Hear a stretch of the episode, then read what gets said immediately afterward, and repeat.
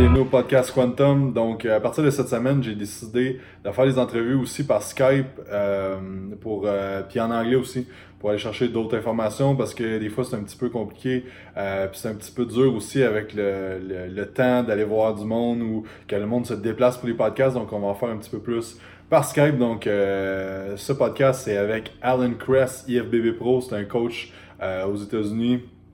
Il a coaché un paquet de monde au niveau euh, plus sportif, mais depuis une couple d'années, il spécialise vraiment en préparation physique, en compétition. Donc, euh, lui-même, il, est, euh, il est pro IFBB en euh, classic bodybuilding. Et, euh, et c'est ça, fait qu'on a parlé de programmation, de périodisation, de nutrition, euh, de l'importance de la santé, donc vraiment un talk super bon. Soyez indulgents, c'est en anglais, donc puis j'étais un petit peu stressé, fait que mon anglais, des fois, j'ai de la misère un peu. Mais c'est ça, fait que c'est en anglais. Euh, euh, donc c'est ça, fait que euh, il va y avoir d'autres domaines qui vont s'en venir en anglais aussi euh, pour vous apporter le plus d'informations possible. Donc euh, donc c'est ça, fait que sur ça je vous souhaite une excellente écoute et si vous appréciez les podcasts, n'oubliez pas de faire un 5 étoiles sur iTunes, faire un like, vous abonner, vous abonner sur la chaîne YouTube et sur ça je vous souhaite une bonne écoute. Can you first talk about uh, your background in uh, like coaching, while also in bodybuilding and all the, your years of uh... Sure. Yeah, so I um, I've been doing this for a long time. So um, I'm currently 42. So I started my whole journey in the fitness world, uh, competing and whatnot, when I was 17.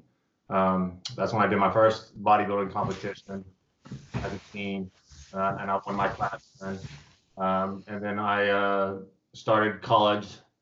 Um, I went to the University of Kentucky, um, and then I graduated there uh, with a degree in kinesiology. Um, I did background in, in uh, physical therapy, um, and I started coaching slash training one on one while I was in college. Um, and then I, I I was lucky enough to, you know, in this industry sometimes it's just like the right place at the right time, getting good connections. Um, and I started training um, an NBA athlete. You know, he kind of gave me a trial run, um, seeing how I would do with him, obviously during his off season, and we clicked really well. Um, so I started coaching him, and obviously that led to more uh, clients coming in, obviously because of referrals from him, seeing me training him. So like my actual beginning in this industry was, you know, coaching more athletes like in sports. You know, I had collegiate football players, NBA players, uh, swimmers, uh, karate, some Olympic athletes. Uh, so that was actually my first go around as coaching. It wasn't in physique development uh, per se. I just did that kind of as a a personal thing that I enjoyed doing because I wasn't an elite athlete. I played basketball and stuff, but you know that I wasn't going to be a professional in that aspect by any means. Um, so I started out in that endeavor, graduated from college, um, training nothing purely athletes, and then a lot some general population one on one at my gym, uh, and then I started competing more and more in bodybuilding, and then that kind of caught the attention of others. Um, and they asked if I coached, you know, doing that, and then I started taking them on as well.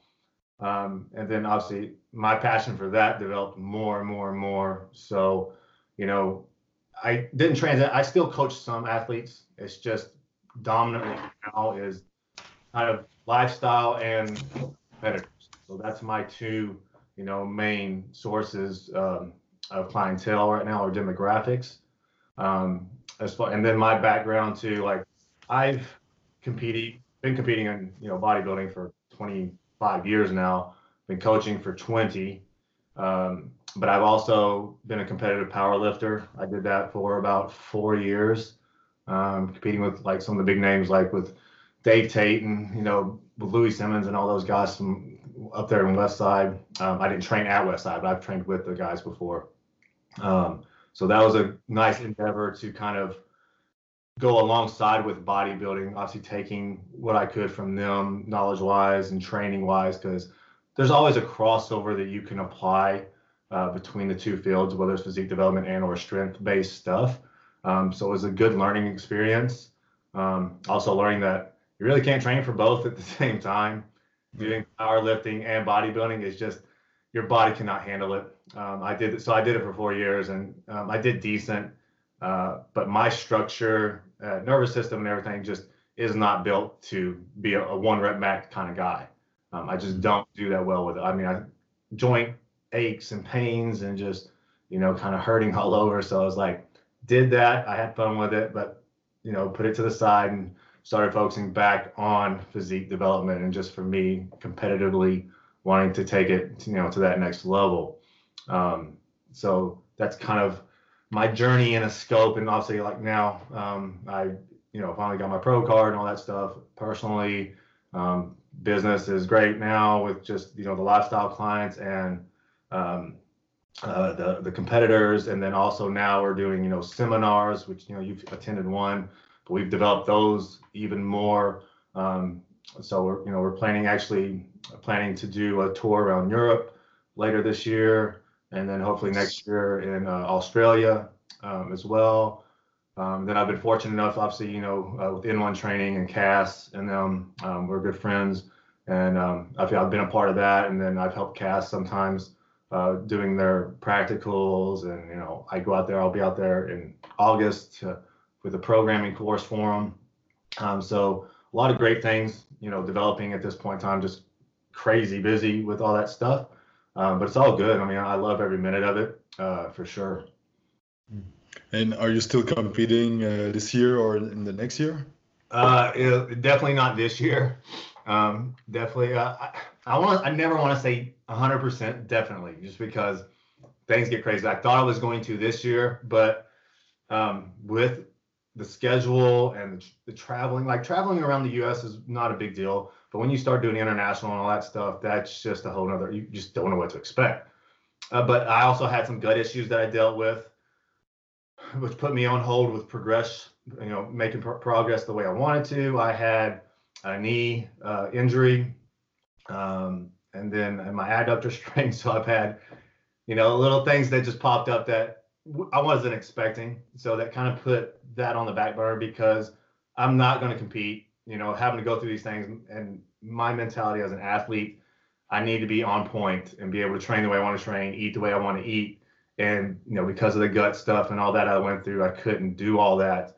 So as an athlete mentally, for me to, to step on stage, I mean, could I? Sure. But I would be second guessing myself, like, you know, I, I wasn't my best because I couldn't do the things I needed to do. So I've taken that step back, being like I would tell a client, you know, take the step back, do what you need to do, improve, get better, and then step on the stage, you know, hopefully next year. Um, but mm. the stage isn't going anywhere. The unfortunate thing is I am getting up there in age. So my window of opportunity is getting a little smaller um, because it's the reality, right? I mean, we can't just keep progressing, especially when you're advanced and you've been doing it for 20 some years. I'm looking for an increase of like 5% at this point and just refinement. Um, but you know we'll just we'll toss things up in the air and see what happens. Can you talk a little bit about your program design methodology and your periodization methodology also? Sure. Because uh, that's kind of cool uh, what you do. Yeah uh, it is funny right? Because especially when it comes to like physique development um, that you really don't hear periodization and people utilizing that it's more, you hear periodization more so in athletic realms with you know mm-hmm. sports with the specific seasons with basketball and football and whatever. You know, periodization's been around forever. It's not like it's some brand new con- concept, but as with bodybuilding and physique development stuff, they just have their own way of thinking and think that it should be separate from that. You know, like the big thing with bodybuilding for a lot of people, not everybody, is always progressive overload. They just love that form of like just put more weight on the bar and that's really kind of the simplification of what you need to be doing to get uh, you know bigger and improve to an extent obviously that's true you do need to get stronger at some point but there's also more ways to progressively overload yourself besides just putting weight on a bar there's different types of methods and strategies that you can use for progressive overload and people are overlooking those um, they think that if you're not putting weight on the bar you're not going to grow new tissue but the body just understands stress that you're putting on it, right? It, it, doesn't care the number that's on the bar that you're putting in your hands. So it's the amount of tension you can put on it, the amount of stress you can put the tissue under. um, and just you know modifying those things. So like you can you can modify your rest periods, you can modify your tempos, um, all kinds of factors to come into play, uh, improve the density of the workout. That's progressively overloading your system, right? And it has nothing to do with just the load on the bar. So when it comes to periodizing training, that's going to come down to obviously the ultimate goal. Like, okay, what is our primary goal? You know, if you're a competitor, it's hypertrophy, right? I mean, you're trying to build as much muscle tissue as you can possibly build. So, for the majority of your training year, yes, you're going to spend most of your tra- uh, time training in that type of stimulus to where it's just, you know, let's just push hypertrophy. Now, understand that hypertrophy there's a lot of subcategories underneath hypertrophy. It's not just hypertrophy and you know it's train eight to 12 reps and that's the be all end all. That's obviously part of it, but it's just an oversimplification of what's truly out there because you can kind of, I want to say, bias certain types of stimulus. There's always going to be some overlap. And I think that's the argument now is like, you can't just train for metabolic, you just can't train for hypertrophy or just strength because you'll get some adaptation from the other types of things. Yes, but you can still put a greater percentage and bias toward one type of training. So the, the benefits of that, so like say that we're periodizing for a competitor and we're in the off season and our goal is obviously to grow as much tissue as possible. We're in a, hyper, a hypertrophy type based phase. Now that could be, are we biasing more mechanical damage type, you know, trauma to the tissue? Are we going a little bit more volume based with more tension? Um, are we incorporating a little bit of metabolic stress in there with that? Um, you know, there's there's little, those little umbrellas that come down with the hypertrophy. So depending on what you're doing in that scope is going to dictate how you periodize things. So for example, you know, say we're doing a lot of functional type hypertrophy where it's more mechanical damage, like you're spending like more time in that stretch position, you know, the lengthening of the fibers, where you're going to create a lot more mechanical damage. And that honestly is is like your best range in the contractile range to accrue damage and cause that adaptive response to your body needs to grow. You know, it needs to get stronger. Um, but it's very damaging, right? So that's a lot of inflammation you're creating in the body. So you can only do that for so long and then your body, as it does with everything, it it kind of down regulates those signals, right? And to get more out of it, typically you have to kind of do more and more and more. So this is where kind of periodization will come in.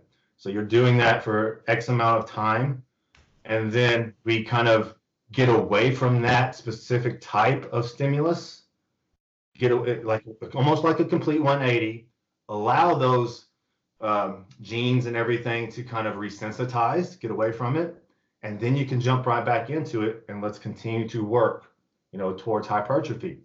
Um, so it's like periodization is like trying to keep your body as sensitive as possible for your ultimate goal, right? So we want a majority of the time be training for hypertrophy, but again, your body wasn't built to build muscle 365 days a year, you know, 24 7, which people try to do and yes, they are genetic outliers that can do a lot of things and get by with a lot of stuff. And oh, they're growing, they're progressing. Yes, but you can also make the argument maybe they could do better. They can progress more.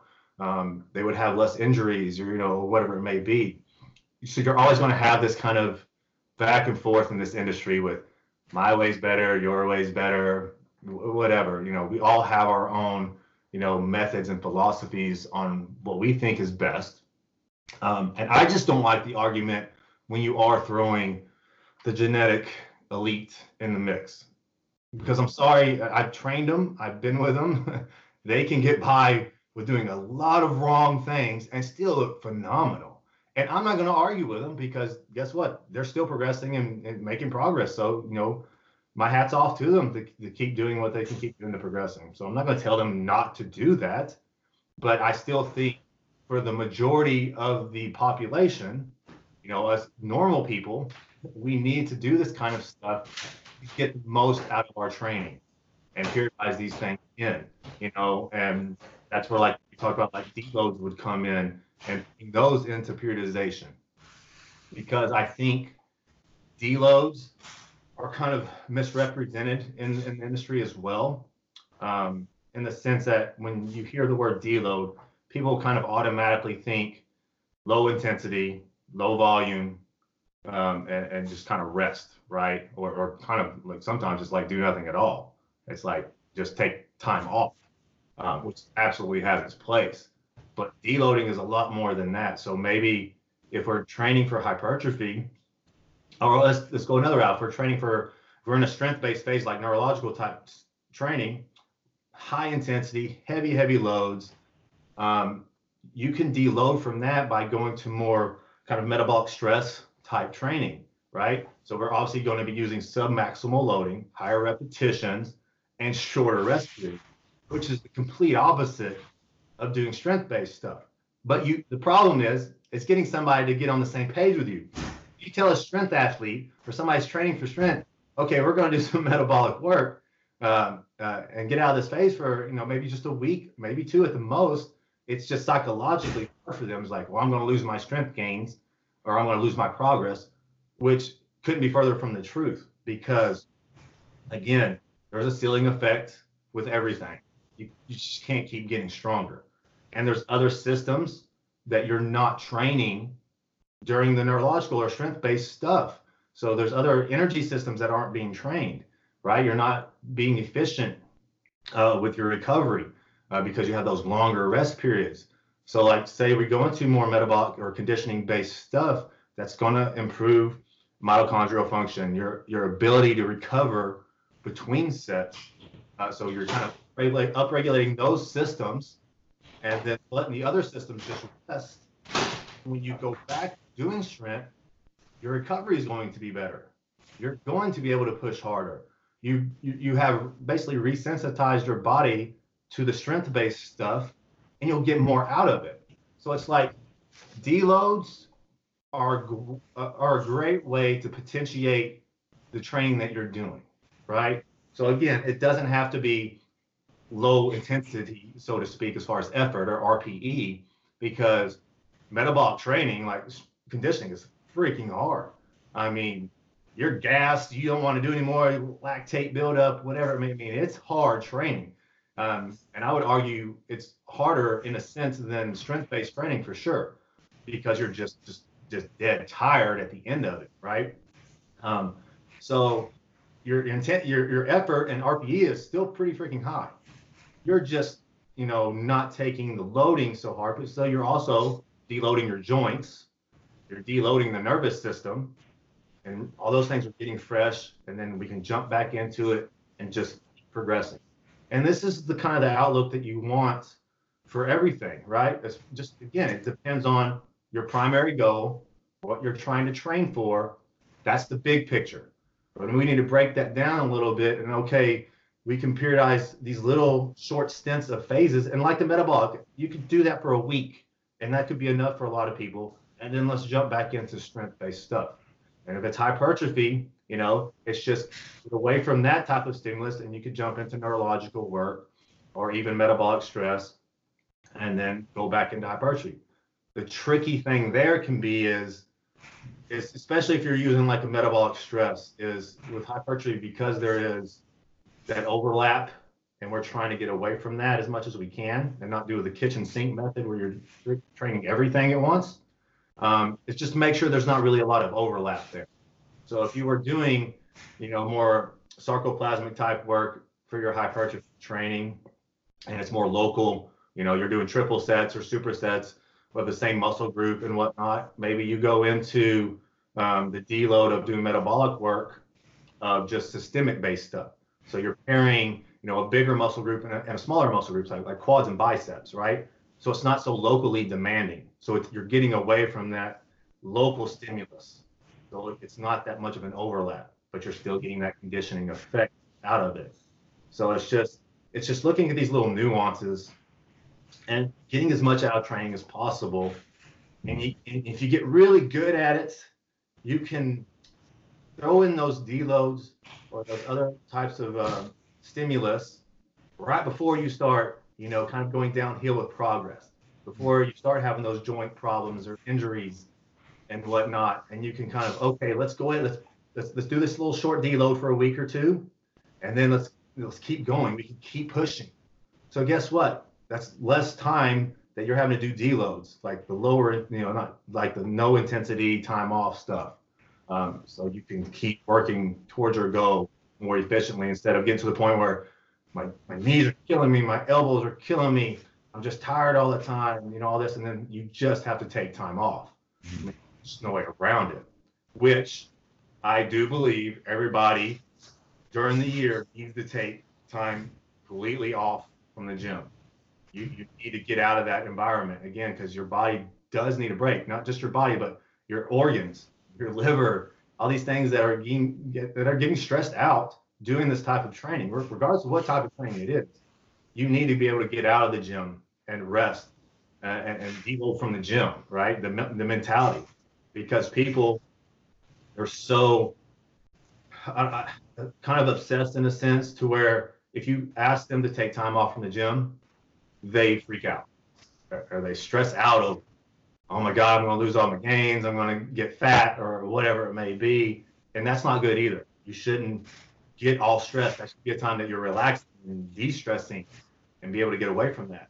Um, I mean, you look at even the top elite guys in in sports, in any sport, whether it's football, basketball, or bodybuilding, they take actual time off from you know their endeavor or what they're doing. Basketball players take a week or two, sometimes three. The, the top end bodybuilders will take two and three weeks off in a row sometimes. Um, so that needs to be put in there as well. Um, and I like to do it throughout the year at points for people, you know. So, the the load you you check like the um, the type of stress you put on the muscle and on the system, and then you choose to uh, to deload from that type of stress. So there's no uh, one way to deload. No, that's like uh, like we. Yeah, exactly. So like, like, go ahead. Like uh, like we used to uh, to hear like you need to uh, keep the intensity high and drop the volume for uh, deload. Uh, that's something I, have heard uh, a lot. So uh, that may not be the best case for uh, like physique uh, physique development. Yeah. So again, that's the thing is like people have a, a, um, a one track mind or I think there's just it's a black and white on this is how you deload. There's no other ways to deload. So that, I always ask the question, well, why are you deloading and what are you trying to deload? It's not just deload and it's just don't train hardly at all, keep your intensity low, or just take time off. That is one type of deload, but it is not the be all end all, and there's way more to it. Because a lot of people would rather just keep training towards their goal instead of having to take the time off or you know not train hard in the gym. Um, so I, I've found it to where I can push people longer without having to actually take the full time off. Typically, I would say I would give I like to give people like a full four to seven days off from training. A, obviously, training age comes into play here too as well. Newbies as opposed to somebody like me that's been doing it for a long, long time. About every four months or so, take time off, rest, take a break. Okay, let's jump back in it. And mentally, it keeps them fresh. They don't get burnt out at all. Their body feels so much better because they are able to push it when they go back and they just almost have this kind of like super compensation type effect because everything is just reset and it's just fresh and like, all right, we can hit the hammer, hammer again and start pushing the envelope when training. Um, so yeah, I mean, there's this people just need to kind of think outside the box sometimes and get out of what's typically said in the industry. Mm. And uh, what do you, uh, how do you measure like progress in the in uh, your your phase, and also how do you measure that the people need deload or time off? Yeah, so like measuring progress, that's going to obviously be dictated by the, the the type of training you're doing, right? So if we're obviously if we're training for strength, we want progression, and that we absolutely want progression in load. It's not going to be in every lift, but we're going to have those primary movements. Well, yeah, we want to increase um, the amount that you're lifting each week in said lift, whether it's two pounds or 10 pounds or whatever it may be. So you can look at that as, okay, we're progressing in low pretty consistently here. And I will say strength based stuff, you can stay in those phases typically longer than any of them because it's just obviously not as much mechanical damage or anything on the tissue, lower rest periods or higher rest periods and whatnot. So recovery is a little better on those. Um, but when you, you look at it and it's like, this is where you get to know the individual. So like typically it's like, okay, you get to week five on this phase, they've been progressing, oh, they, they're kind of plateauing, you know, strength has been the same for a week, maybe two. Uh, okay. Um, and at that point, honestly, I'd be like, okay, let's let's deload you for a week. Let's not take this chance and push you, uh, uh, overreach you for the most part in this phase. So let's back off for just a week, and then let's re- reestablish everything, and then let's jump right back into this. Okay. Um, and like I said, for strength-based stuff, I, I've seen you can typically push that longer than any of them. Now, with the hypertrophy stuff, I will do those honestly for like eight to 12 week stints, but with a, like a one week, like the, the back off of a completely different stimulus that doesn't overlap. So if we're doing like mechanical damage type stuff, it's like, okay, let's do a lactic acid based phase in here, or an A, people call it AMPK or lactic acid, whatever you want to call it, but just a metabolic stress for just a week, prime everything, get the get your glucose uptake into a good spot. You know, nutrient partitioning is improved during that phase. You are lower inflammatory during those phases as well, as long as you're not pushing, you know, oxidative stress to where you're doing like triple or giant sets and stuff like that. Um, and then let's go back into the hypertrophy. So it's like I'd rather stay ahead of the curve and, and, and just error on the side of keeping recovery as high as I can instead of pushing that envelope to where we're teetering right there to where we're really going to start digressing a lot and then we need to deload for a little bit longer period than I'd like. Right. So that is the assessment of you can look at people's sleep because their sleep will probably get worse. Sometimes the digestion gets thrown off. Um, uh, irregular bowel movements, they can get a little bit of constipation. Uh, so it's looking at those factors like that's why when you have people send check-ins, you see all that other stuff. It's not just numbers. How are they feeling? You know, if the sleep goes to crap and you have irregular bowel movements and you're getting bloat and all this stuff, your body's probably pushing that envelope. Okay, it's not recovering that well. The stressors are going up and creating more and more inflammation in the system. So we need to back that off and correct those things because the last thing you want is for your sleep to get even worse and for digestion and your gut health to get worse because then you're asking for a, a, a, big uphill battle to get back out of those. And that's and that's very common nowadays. Is you know the gut obviously issues that are out there nowadays. So yeah, I mean, I like like I said, I like to, to stay ahead. I like to mm-hmm. be safe and then break take little shorter breaks when I need to to make sure we are staying on in, in the right path. Because what's the worst that's going to happen? You're increasing your recovery capabilities there's nothing detrimental to that, mm-hmm. right? Instead of now, I will say there are stints to where we would plan an overreach to where I am pushing your body like hard, uh, infl- high inflammation, all this stuff, and you should start feeling a down uh, regulation and all these things. Yeah, your sleep's going to get worse. You're going to feel a little crappy. That's what we're going for. And I will typically have them take time off after that. So we're overreaching. Let's take you know four to seven days off then we're coming back. Because during that time off, you know, you're getting that mitochondrial biogenesis and all these things that are upregulating during the time off. to compensate, boom, right back into training, start progressing it. And do you use? Uh, I know you use a little bit of biomarker for yourself, like uh, blood glucose and everything. Do you use that on client also? Yeah, um, the ones that are comfortable with it, like the blood glucose, obviously you're pricking your fingers and stuff, and some people they just don't like needles, right? So, um, I, I, more people are are coming around to that. Um, just if you explain to them what what you were trying to see out of it, um, I have no problem with competitors doing it. But if I see things that are off and just something isn't right, I'm like, we need to check this. We need to see where like your your how your body is utilizing these glucose. Is it stabilizing things? Is it just staying elevated all the time? Because something else, there's a bottleneck in here somewhere that we're that we're missing. So we need data to see where that's at. And you know, sometimes with high um, blood glucose levels, if they're not coming back down, you know, like you'll see some people that are really good fasted numbers, and then postprandial, their their numbers are still high, even three hours post meal. That's not good. But then you see sometimes the reverse, where it's high in the morning, but then after the meals, it's fine. So th- those are two different scenarios and two different types of things that need to be fixed. Um, So, you know, those things are important when you're when you're not getting the progress you want out of a client and they're getting these standstills and these these massive plateaus, like we need more data. I mean, that's the only way that you can move along is getting quantitative numbers to work with. If not, you're literally just guessing all the time. And when you're getting things like with gut issues and stuff, yeah, we'll always try lifestyle factors and throwing some supplements in there to try to correct them. But if this stuff is not working, you have to get tests done. Because people ask me that all the time. What can I do with my gut? This, this, this, and this. Well, if these basic things aren't working, you're literally just kind of hoping something will work. You need to find out what the actual root cause is. And the only way to do that a lot of times is you have to get tested, which sucks because some of the tests are expensive, um, especially gut tests. Them things are insanely expensive. So that's why we want to take the biomarkers, take biometrics to try to stay ahead of the curve. You know, obviously things like your blood pressure, your waking heart rate. Those are very simple things to track. It's not, you know, invasive at all. And I don't see an issue if a client is not willing to take their blood pressure or their waking heart rate. That tells me a lot about them. It's like yeah. they're probably going to be a big headache to work with.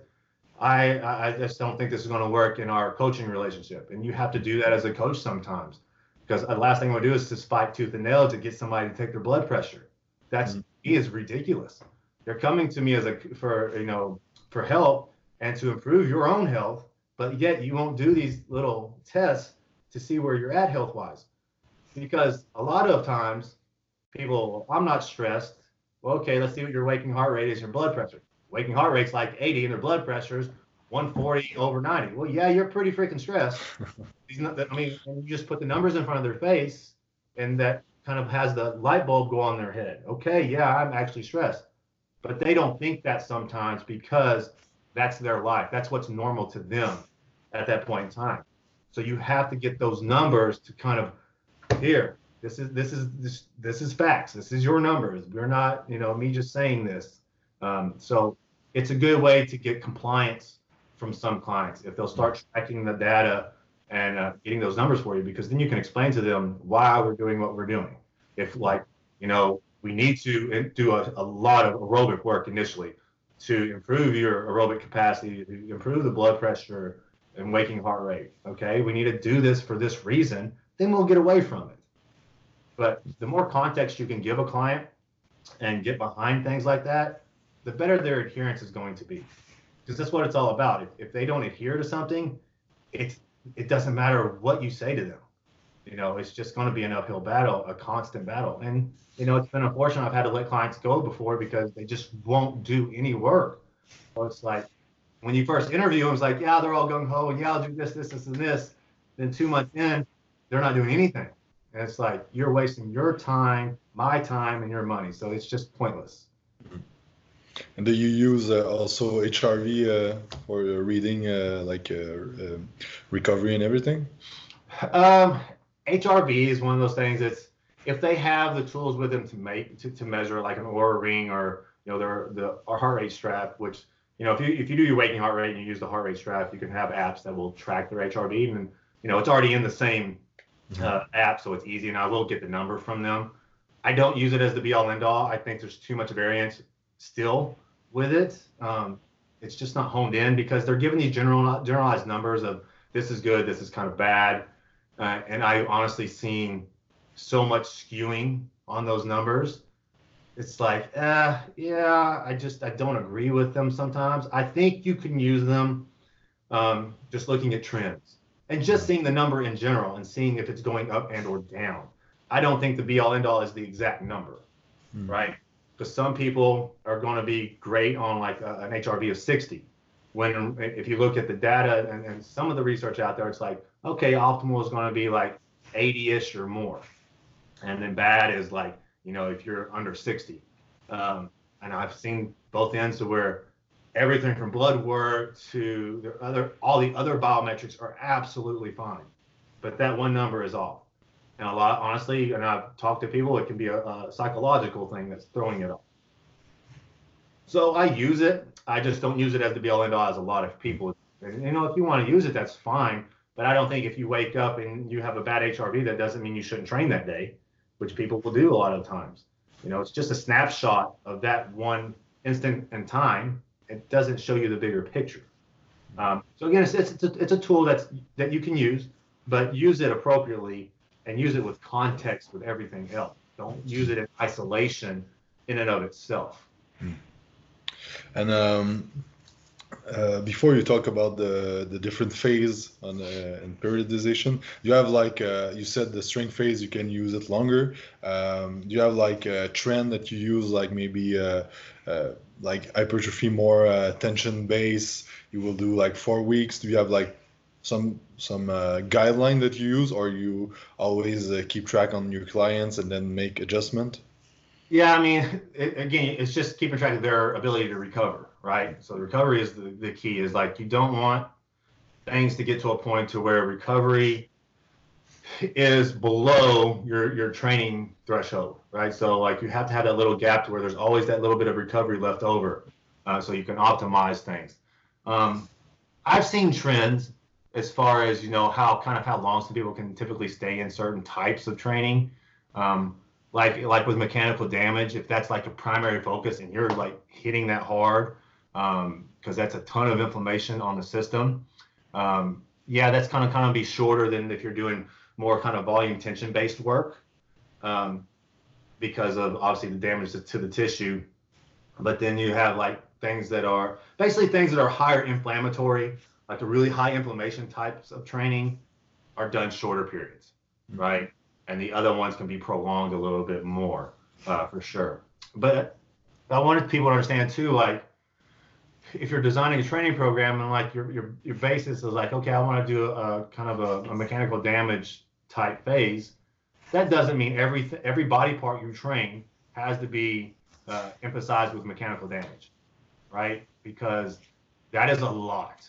If you're if you're doing that for every body part that you have, that's very taxing on the system. And I typically will not do that. So I will pick out, depending on the client, you know, certain body parts that, that we're really trying to hit hard and bring up. Uh, chest, quads, biceps, right? That's what we're going to kill with mechanical damage. And then the other things we're going to do more, a little bit more volume, frequency, uh, like tension-based stuff on that. So you can kind of look at kind of like a, a, a hybrid type you know training stimulus that you're putting mm-hmm. people in when it comes to like hypertrophy type stuff. And then that goes that goes for uh, you know some of the neurological like strength based stuff too. It doesn't have to be just all sets are going to be sets of you know three to seven or something like that. You can do that as a basis but you can throw a little bit of volume in the strength based you know stuff volume meaning like instead of doing five reps you're going to maybe do eight eight to ten on a few movements and that's okay right? So there's ways to integrate these things to where it's not the kitchen sink method and you're doing everything. Because you'll see some people, we're going to do five reps on this, then we're going to do eight to 10 on these, then we're going to do 15 to 30 on this exercise, all in the same day. And it's like, that's that's a little overkill. Yeah. And that's hard to recover from. I mean, some people can get away from, from short periods of time, newbies, obviously, but in the grand scheme of things, that's not a great way to be going about your training because yeah. people like that because it's hard, right? Like they're getting that massive pump at the end and the lactic acid and all that stuff, which yeah, it's okay, but if you're doing your neurological stuff too at the beginning, you're you're overtaxing your body, and it does not need that much to create the stimulus to adapt and improve. Yeah, I was listening to uh, Mike Israetel uh, on a podcast yesterday, and he was telling that when you use too much stuff, like uh, five rep at the beginning and ten and thirty, uh, they overlap their, themselves, like you said. But he said that it also cancel some of the effects. So you you make more during your workout. You think you make more, but like mm-hmm. the ice I, I rep stuff cancel the the effect of the uh, on a little little bit cancel the effect on the uh, neurological stuff. So yeah, so basically, I mean, you're you're what you're doing is you're tanking your recovery. Yeah. Yeah, the training session felt awesome and hard and grueling. Yeah, but you're you're also di- uh, you know dipping into that recovery capacity that you have, and you keep doing that, and it gets lower and lower and lower. Mm. So your recovery gets in the shitter, and you dig yourself into this deep freaking hole that you got to try to dig yourself back out of at some point. Mm. What's the point in that? You know, it's like again, we always want to try to keep progression at the forefront and keep progressing. Now, obviously, there are times where the body is going to plateau. It's going to be in stagnation, and that's good. I mean, you cannot linear progress in anything. It's, it's physiologically impossible. Um, so people also need to be okay with those periods where I don't want to say maintenance, but it is in a sense that your body weight may not, may not change. You may not be getting stronger or anything like that. It's just kind of like your body's at this point. We've gained as much as we can. Now we need to kind of settle in here to this new level, create a new set point, and then we'll build again from there. So there's going to be times where yes, it's just like a stagnation period, right? And that's, that's just part of this whole process. So people's got to be mentally okay with that because sometimes people get crazy and they want to always chase the scale or they want to chase the weights on the bar. They want to chase some type of number when in reality is, you know, the body just does not work in that way. Or people that are taking PEDs are just freaking going to push more drugs to get, I mean, it's just a diminishing effect. Mm-hmm. And uh, I would like to talk about the nutrition uh, side also that you uh, periodize your uh, your uh, stress of training with some kind of nutrition. Yeah, so well, it's just making sure that we have the the the nutrients available and the substrates available for the train that we're doing, right? So now, so th- this is a caveat in a sense that if you're in a caloric surplus, you should be fine with most things. There doesn't have to be this major shift in nutrition if you're in a building phase and like you're you're in a surplus and like say you're doing you know pure hypertrophy mechanical damage stuff which takes a lot of fuel to recover from right and you need all those nutrients protein amino acids everything doesn't mean if you go into a you know a strength based type stimulus to where obviously it's not glycolytic um, it's not very calorically uh, demanding to do those types of training doesn't mean you need to slash a thousand calories and bring your carbs down by 400 grams because you're doing that training. You can modify it, and I do to an extent. Like on like if they're doing that, I would take away carbs from their pre-training meal because it can take away from the intensity and the focus, obviously the neurological aspect of strength training, and I will pull down their carbs pre-training, probably keep their fats or increase them a little bit, um, and just move things around a little bit, and maybe bring their carbs down some, but nothing major. And they may, but at the same time, I, I keep their calories the same and just make it up with protein or fats, right? So it's, it's small adjustments. If you're in a caloric surplus, it's smaller, it's very small adjustments, if at all, if at all. Doesn't mean it always needs to be done. Because if you have somebody that's got this insane metabolism, even though strength-based stuff is less calorically demanding, doesn't require the same energy systems, you shouldn't be cutting their calories because they need to utilize all. And that's actually a good period for them to start storing more you know, because obviously other things are so demanding. And now, when you're in a caloric deficit, then it's going to be coming a little more to where you got to make sure you are covering your bases on those, um, because obviously we don't have all the readily available nutrients and tons of muscle glycogen already stored to make sure that we're doing those those whatever system it may be.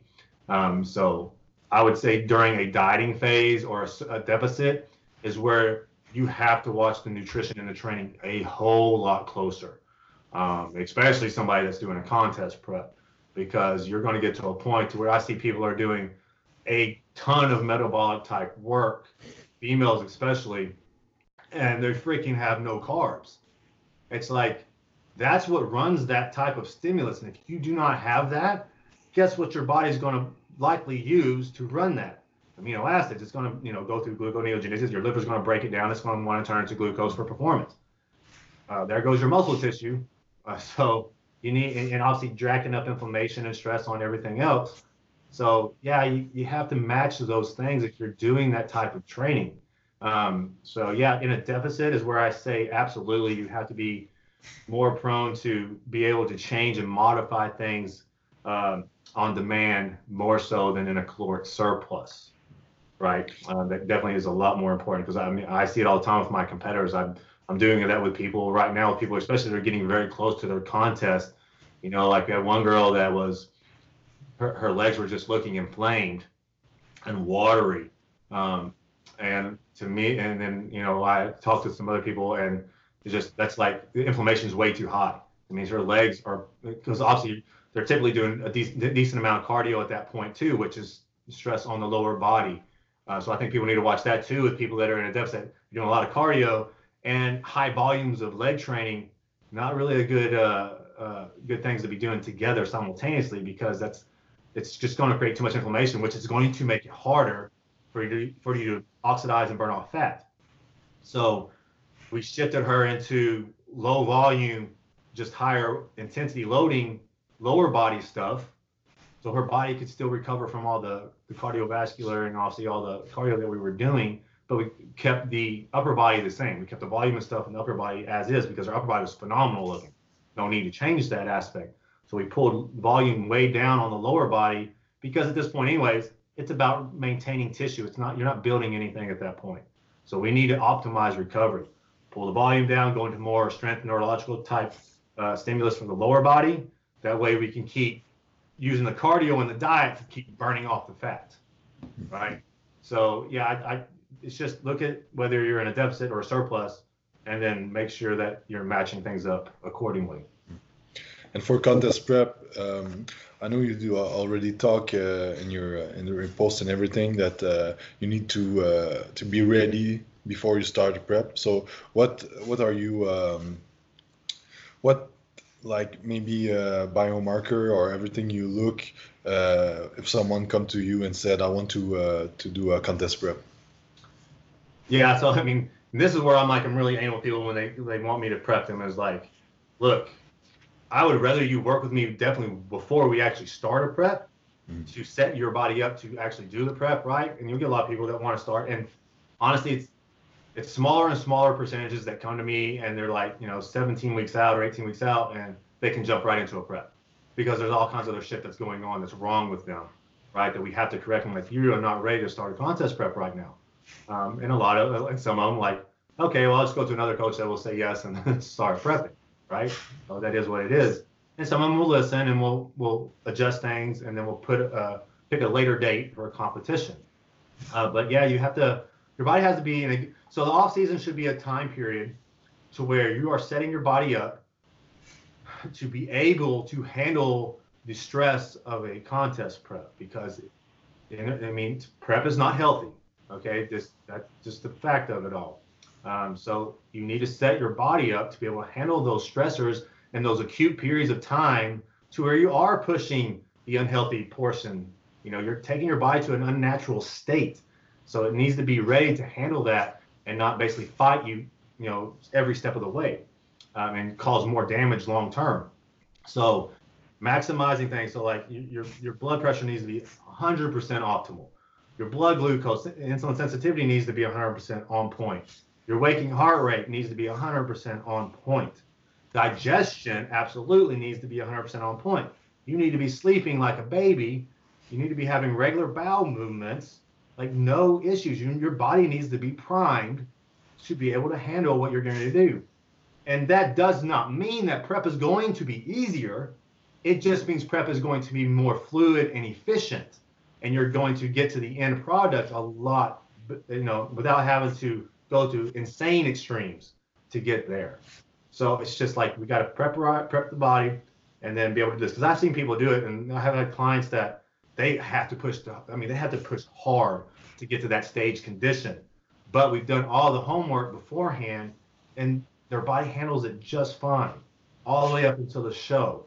Uh, I had a guy. I have a guy that's competing this weekend, and you know, I'd worked for him for two years, and then we were just doing a dieting phase. I was like, okay, I want to do a prep or I want to do this show. It's like seven weeks away. Do you think we can do it? If I hadn't worked with him previously to know what we, we've been doing, I would have said no. But I knew that his body could handle what we had to throw at it in seven weeks' time. And he dropped, you know, he's down 12 pounds in like four-ish weeks um, and pushing, pushing, pushing. And regular bowel movements, blood glucose is fine. Blood pressure is absolutely fine right now. There's no bad uh, markers as far as recovery, you know, and he's in a great place. He just feels like shit, which, and, and, you know, your stage yeah. ready, you want to feel like crap. It doesn't matter what you do. Um, but it, yeah, you have to prepare the body. And I, you just see it all the time that people, they jump into a contest prep because they want to look a certain way uh, and they have not done their homework. And then it just cat, and it, it kind of snowballs into something bad. And then it's literally after the competition that it gets even worse. and it's like, oh, geez, man, now we're going to have to spend the next two months trying to just fix you before you can actually start, you know, working towards building muscle again. Mm. and during the uh, the contest prep, do you have like a, uh, you talk about high volume work that uh, if you don't have like a little bit of carbs that don't work as well, uh, do you have like um, like style of, uh, workout you use or uh, a lot of cardio in the beginning uh, in the end or just keep uh, increasing both or? Uh? that's kind of like a mindset thing like when it comes to do we take more food?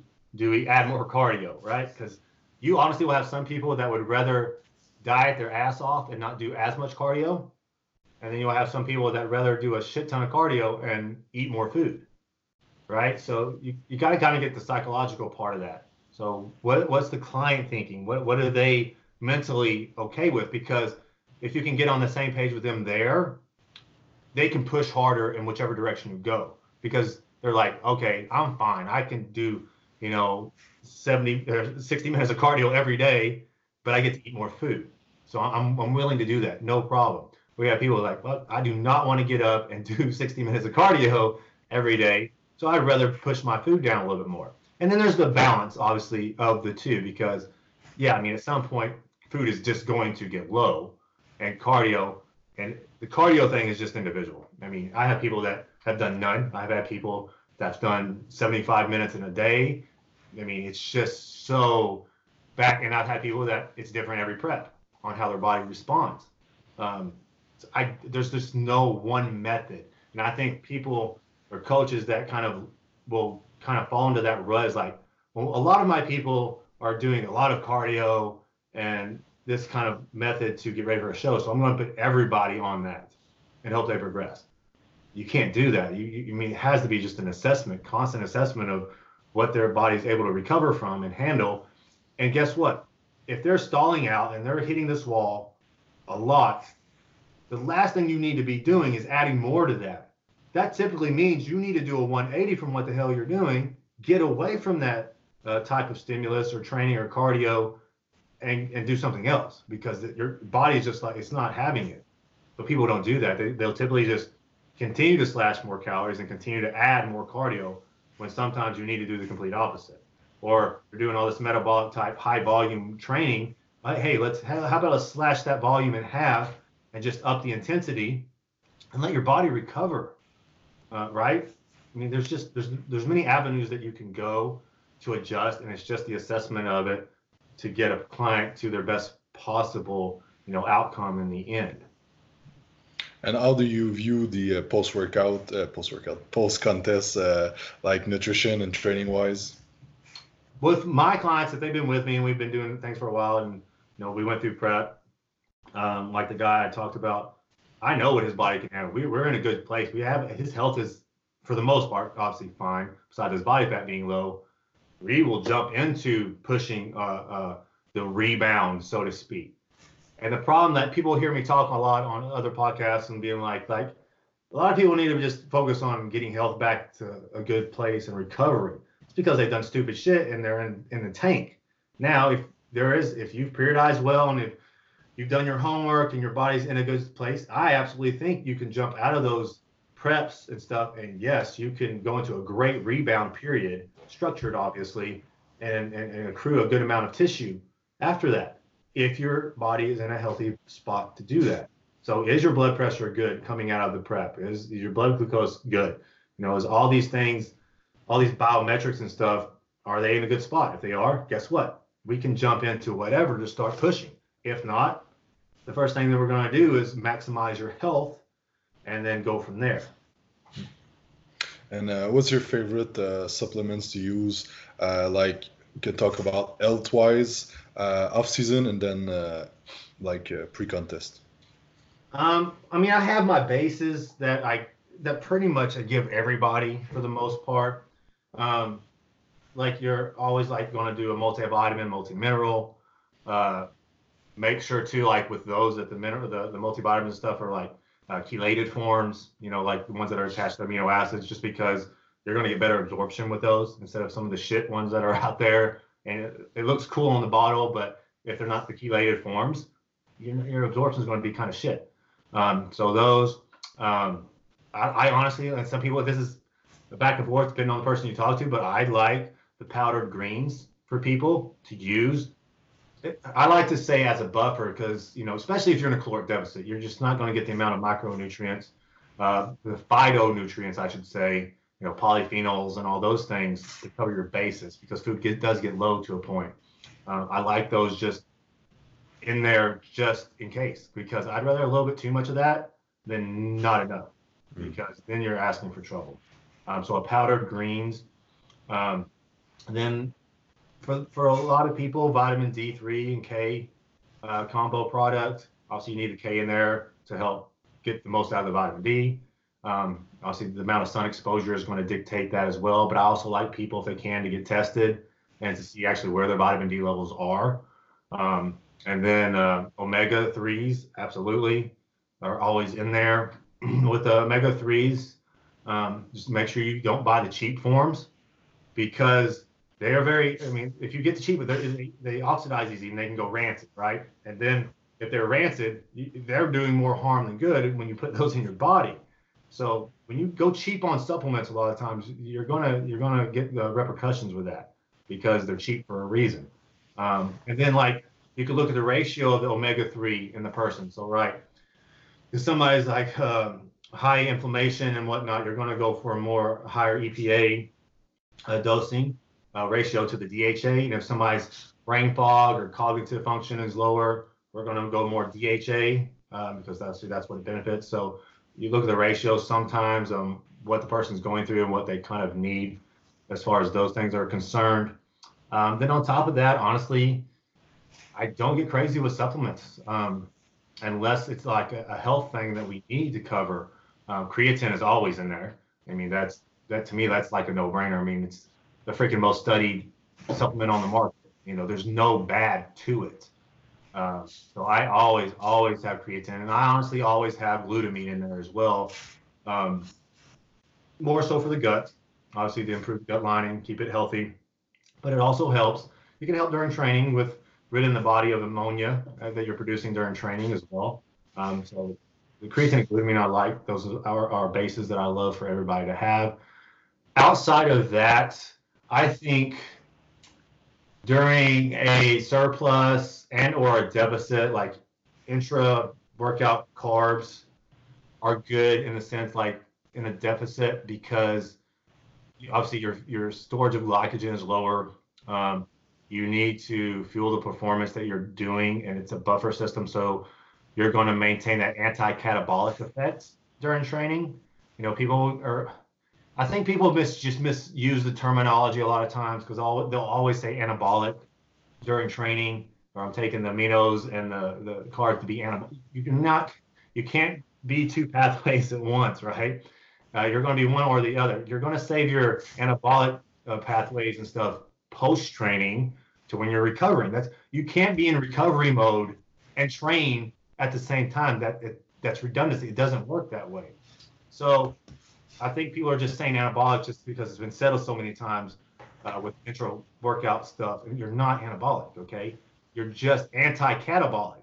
So it's making sure that we have the fuel there to perform um, the substrates there, and then that we aren't tapping into, you know, amino acids and whatnot to run uh, the system. Obviously, if you don't have the glucose readily available. So I like intra workout during a deficit um, to an extent to make sure we do have that anti-catabolic effect. During a surplus, it's like you know, it's a great place to put calories in. Um, is it an absolute? Not by any means. I still like it, but it's not that it, you have to have it because if you're in a surplus, you should have enough stored glycogen in your body and you should be fine. Drinking water is fine during your workout. Yeah. Right? So it's, it's more contextual, but I still like it. I still do put it in people's plans um, for sure. Um, and then. What do you think about like uh, the uh, the EAA versus BA debate on the like we see a lot of online that uh, people said that like BCA are not as effective as EA during workout, but then you said that you want to be anti-catabolic during workout. Not you can't be anabolic when you uh, when you're training. So yeah, so I think it's context that's being lost there, because there's always the argument is like essential aminos are, are better for protein synthesis, you know, turn on mTOR and all that stuff. 100% agree. BCAAs do a shit job at doing that. So BCAAs for recovery, like that aspect, are are are you can say they're garbage compared to essential amino acids, 100%. But again, let's look at the context of it. Let's look at intra. What is the goal intra? It's to have that readily that available fuel source to create that anti-catabolic environment, right? So we can keep training and keep our performance levels up. BCAAs do that just fine during that because we're not trying to be anabolic, right? We're just trying to provide fuel for our systems. Um, so, I mean, can you use EAAs during the workout? Sure. I'm not saying you can't use you can't use them, but when people say BCAAs are garbage, in that context of intra workout, I think are being misled because again, it's the contextual aspect of what is it being used for. You are not using, uh, you're not trying to use branch chains to be anabolic during the during training session. You're using them as a as a fuel source. That's it. And so essential amino acids are not more are, are, are better assimilated or better absorbed as a fuel source as opposed to branch chains during during a workout. So I just think people need to kind of get on the same page and what they're talking about in context with that. So I would say the only place, in my opinion, for branch chains, if you're going to use them, is going to be during workout for fuel. Other than that, absolutely no use whatsoever. Now, and again, essential aminos can be used during the training session. If you want to use essential aminos, more power to you. It's fine. It's not going to hurt you by any means. It's still going to be used, but it's still going to be used as a fuel source. It is not going to be used to make you more anabolic. I mean, you're not you're not breaking down and building muscle tissue at the same time. That's physiologically impossible. You're just not creating your creating this deep hole that you're digging yourself into to recover from. You're just maintaining that anti-catabolic effect. So again, I think context is lost a lot when it comes to that subject. And for contest prep, do you have like favorite uh, supplements that you use uh, for for you or for clients? Uh, other than what I've listed, no. I mean, unless you're going the route of do we add supplements in for you know to improve fat oxidation or you know that kind of stuff. Yeah, I mean, there's definitely little go-tos that that I would like to add in with some people, but some people just don't want to take other supplements, right? Uh, but I like, I, I would say a prep is getting things that will help calm the nervous system down, uh, help to keep cortisol in balance, um, more so than anything because obviously the stress on the body goes up higher and higher. So you can things like L-theanine um, can be used in there, taurine a little bit more. Um, products on the market. There's tons of products that uh, adaptogens, obviously, um, as well. Again, it's just enhanced recovery and to keep the stress response in balance. Obviously, we still need it, but a lot of people like, it goes to the extreme, and especially with the uh, increased consumption of caffeine and stimulants and all that stuff. I mean, it's it's very taxing on the on the systems. So we need to kind of balance that out as much as we can. Uh, with you can do that with supplementation, you know, and I do that the final week with my competitors because anxiety is usually high, stress is usually freaking high. Um, so I'm gonna do what I can supplement wise to help mitigate that because you can tell them till you're blue in the face to relax and calm down and breathe and doesn't make it go away. I, have just seen it too many times. Uh, so I just implement supplement strategies to help them balance that out.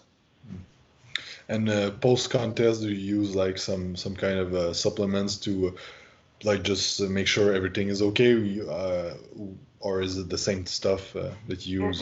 same stuff, but I would look more towards uh, things that's going to uh, things that will like feed things that have been downregulated. So like your thyroid, right? I mean, during mm-hmm. dieting, it, it downregulates. So you want to basically support thyroid. So things that will support thyroid function. Um, obviously iodine, selenium, all those th- types of things. And there's there's good products out there that have a, a good combination of them um, from Thorne and New Ethics and all those. Um, then also something again to support the adrenals as well because they you, people have been pounding caffeine and stimulants, and it's it tax it's taxing on the adrenals. So you know, like a bovine or something like that to help feed the adrenals and help them get back on par to where they were before you started the dieting phase. And uh, that uh, that uh, it's a good answer for uh, um, for the supplements. And uh, my last question was, uh, who was your biggest mentors during your, the years, or uh, the best uh, certification maybe you have done in the in the 20 years that you've been done that? Well, the best certification is easy. There honestly hasn't been any until like Cass and them came out with N1 because I've done them all, right? And I honestly didn't. I would well, I, I take that back. Like precision nutrition was was great foundation, mm. right? To learning to how to get clients to be compliant with the nutrition, how to manipulate things for lifestyle and, and whatnot. So I, I, would definitely say precision nutrition is great for nutrition and to get you going uh, on basics of everything. Um, now, as, as far as the training and application with clients and stuff like that, it's it's me coming up. It's been a joke because I have been to every NSCA conference and ISSA, blah blah blah. These and you just get there and it's, it's nothing but research on top of research. That, that there's just no real world application stuff. It's like this is all great and good, but when it comes to the science and research, that's like controlled groups, typically not the the, the demographic you're working with. Um, it's just unrealistic things to look at. It, I mean, it's great to read on research and kind of get ideals, but it's not going to dictate how you work with people and how you, you know, kind of put the nutrition and training application together, understanding how the body works off different types of training stimulus. Um, so Cass developing N1 is by far, hands down, the best out there as, as far as all encompassing. Now, I will say, like Muscle Nerds, Luke Leaman, um, he's, he's got, I mean, he's phenomenal too as far as the body systems, you know, how they work and whatnot, um, how energy is produced, you know, digestion, all that stuff. He's phenomenal too. I mean, I've took I've taken all their courses. Um, so Luke's phenomenal uh, with that stuff too. And then you look at people like Bryan Walsh, um, James LaValle when it comes to the gut health and you know all those all those other entrants like the functional medicine type you know route that people are going to now. I will say this is don't try to be an expert in everything because yeah. you're going to you're going to start going down rabbit holes that's going to make it more confusing than it needs to be. I learn all these things, but I still my my kind of expertise and stuff is still you know the training and nutrition and recovery, right? I have these guys that I reach out to and go to and refer to a lot of times, like like like I'm speaking with James LaValle now and looking at courses with Bryan Walsh and all those, and I've taken obviously courses with Luke and, and Cass and stuff. Um, and it's learning more stuff, but don't make it overcomplicated for your freaking clients and thinking that you're an expert in functional medicine and you're trying to read all their blood work and thinking you can dis, you know distinguish what exactly needs to be done when you're not an expert in that.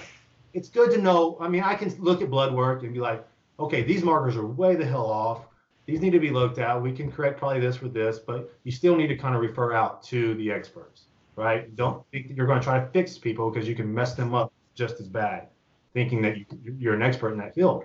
Well, I think people need to learn a lot of these stuff, but get your foundations good first. Become become a good coach with training and nutrition and recovery. If you cannot master those, you have no business trying to be a functional medicine person or a gut expert or whatever it may be. I mean, that's just, mm-hmm. and that's becoming an issue now because people yeah. are taking these uh, single weekend courses that deal with this, and all of a sudden, I'm I'm a certified functional medicine person. Oh my God! I mean, there's not even close. Yeah. Um, I know this because talking to guys like Cass and Luke who are on another level when it comes to biochemistry is like, oh, I don't know anything. you know, I'm lucky enough that I can go to those guys and, and can ask and you know get like I don't know something, I go to them and I ask. I'm like, look, I'm stuck here. What you know, what what's the best route? What should I do? Blah blah blah. So be smart, refer out, go to yeah. other people that are experts in these other fields, and try not to become an expert of everything. Uh, but yeah, I, I, mean, certifications is definitely going to be, to me, N1 is the all-encompassing. Um, and then as far as mentors, I mean, I've had a lot, and they are not good by any means, but you still learn from them. You know what I mean? You kind of you can always have some type of takeaway from anybody you're learning from, good or bad. Um, I, I unfortunately if I had to put percentages on it, I've had more bad than good. But it made me a better coach, being like, I shouldn't. I mean, that's just stuff I shouldn't be doing because X, Y, and Z. Um, uh, so just take take a take a lesson from whatever you, you're getting information from, and it's okay if you go down later down the road and like, well, that was just all bullshit, and it was ridiculous. Uh, that's okay. That was a learning experience. You understand that, and you know why it is, right? Because people are taking social media influencers and stuff. They're taking the word as gospel and thinking that because they have X amount of followers or very popular, that what they say must be true. When in fact it is far. I mean, I I've just seen it. It's, it's sad to see. Um, that's not at all. I mean, like, I mean, you do this shit, you're going to cause some dysfunction if you if you do this. But you know, all we can do is try to put out the good information and not hurt people because that's that should be the the end all is do no harm to anybody. So don't speak on a topic that you're really not sure of and talking in somewhat absolutes because I'm seeing that too. There's no absolute and and a lot of things. Now there is our they're all absolutes in physiology. Energy is made one certain way, right? You create ATP through certain pathways. That's it. There's there's no way around that. Biomechanics. Yes, everybody has structure, different structures, different mobility, and all that stuff. But there's still a general uh, uh, emphasis on how things should and should not be done with the you know people with the locking scapulas down and all this kind of shit that is going to cause issues. And you're, you're going to feel things but you shouldn't be feeling. But because people do feel things they think that's good. But what they're feeling is your body like what the hell are you doing to me? I shouldn't be doing this. It's not a good type of you know feeling so to speak. Um, so i mean i would say the, the most positive people that have influenced me and have helped me. Cass obviously is there by by far one of the, the best guys in the world that I know of. Um, he's just in a sense of putting things, connecting the dots, so to speak, between everything. So being an expert in, in with biochemistry, functional medicine, biomechanics, and all that stuff, and kind of connecting the dots between everything. Excellent at that, and putting it in a way that you can freaking understand, and not so over your damn head. Um, so him, Luke, I've been friends with Luke for a while. He he set me on a good path with certain things, for sure. Um, and then I just have good people around me, like Paul Carter, uh, great friends. We'll be seeing each other in Vegas. Um, John Meadows, friends with him. Just all around good human being to everybody. Um, uh, so I mean, those are probably the main people I would say that have influenced me in some way, shape, or form in my career and continue to. I mean, I'm still I'm friends with them all. But those would probably be the top people. Cool. And um, where can uh, people find you online? Um, easier for me because I'm not the social media expert. So uh, through Instagram, it's honestly it's just my name, Alan Kress um, underscore IFBB Pro, and then Facebook it's just Alan Kress, um, and then our website is uh, maximumperformancetraining.net, which we're actually building more and more content for right now. So we're actually developing it to a place to where we'll have, you know, a diet builder for clients, and we're doing all of our check-ins through there because we have a new check-in system, uh, which is nice because it allows us to collect all their data when they do their check-ins, and when they do their check-ins and, and put all their information in each week, it shoot, shoots it over into a database that we we had this built for ourselves. Because people ask me like what what what do you use? And it's something we just had built for us personally. It's not something we went and bought you know from somebody else.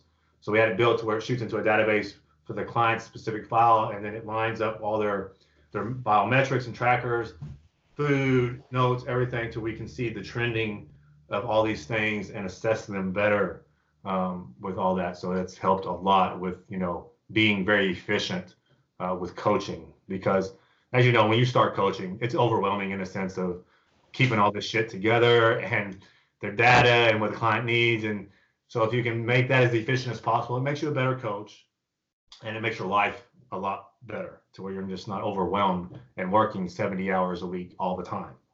Yeah. And you also have uh, your youtube channel? Yeah. So youtube is just alan kress training. Um, I need to start doing that more. And we've been talking about now that we actually have the home gym built um, built up that we can actually start filming in here without disruption and distractions of filming in like a regular gym. Uh, so we'll actually start doing more content with that. I've actually, uh, hopefully they'll be going up soon. Um, I'm with Nutrex, obviously for supplements. Uh, so i have been working with them for a couple years, and now I've been shooting a lot of video content for them, talking about supplements, talking about even training um, and stuff. Um, so they're looking to put that up on their their website soon, um, and I'll obviously talk about that on social media once they launch that. Um, and I'm excited for them because we're actually coming out with our uh, natural line of supplements now. Uh, you know that no artificial anything, sweetened with stevia, monk fruit, all those things. Uh, so that's it's nice to be a part of that as well. So excited about that. And then again, our seminars coming up. Uh, I know you know uh, Jake Carter. Yeah, yeah, in the UK. Yeah, so thank you. These two are likely going to be doing the seminar with um, nice. over in Europe and possibly, you know, look to come here in the States, maybe Canada. Um, uh, we're just trying to set all that stuff up and just coordinate all of it. Like with, especially with international stuff, is kind of difficult. It's being done, but we hope to do start that around late October, early November to start doing those uh, seminars, which will encompass everything from. We're actually basing it around uh, post contest, pre contest, or or just post diet, pre diet. It doesn't have to be a competition. Uh, periods for people, uh, everything from body dysmorphia uh, to the food to the training to programming and all that stuff. For that, you know, specific period where people have issues coming out of a dieting phase or what they need to be prepared for when they're going into a dieting phase. So we're trying to get you know honed in on something that's not really been uh, dealt with as far as seminars in that aspects. Like he'll touch on hormones and you know all that kind of stuff as well. So we're we're trying to get all that put together right now. So hopefully we'll be able to start putting dates out pretty soon for it. Cool. So we can have you in Montreal also. Yeah, I, I, obviously I know people in Montreal. Uh, he actually does as well, which is nice.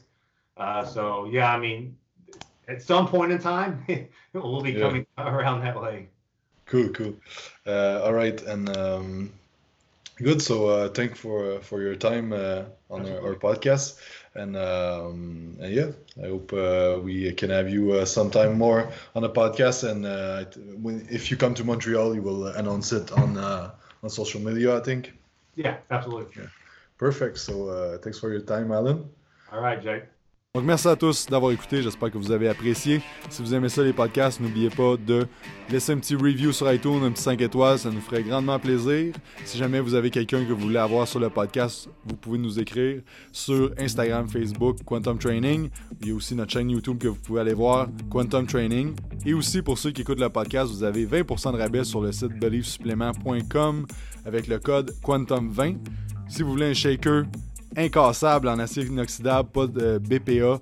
L'excellente compagnie Mana Apparel vous offre 15% de rabais avec le code Quantum15. Sur ce, passez une excellente journée et on se dit à la prochaine.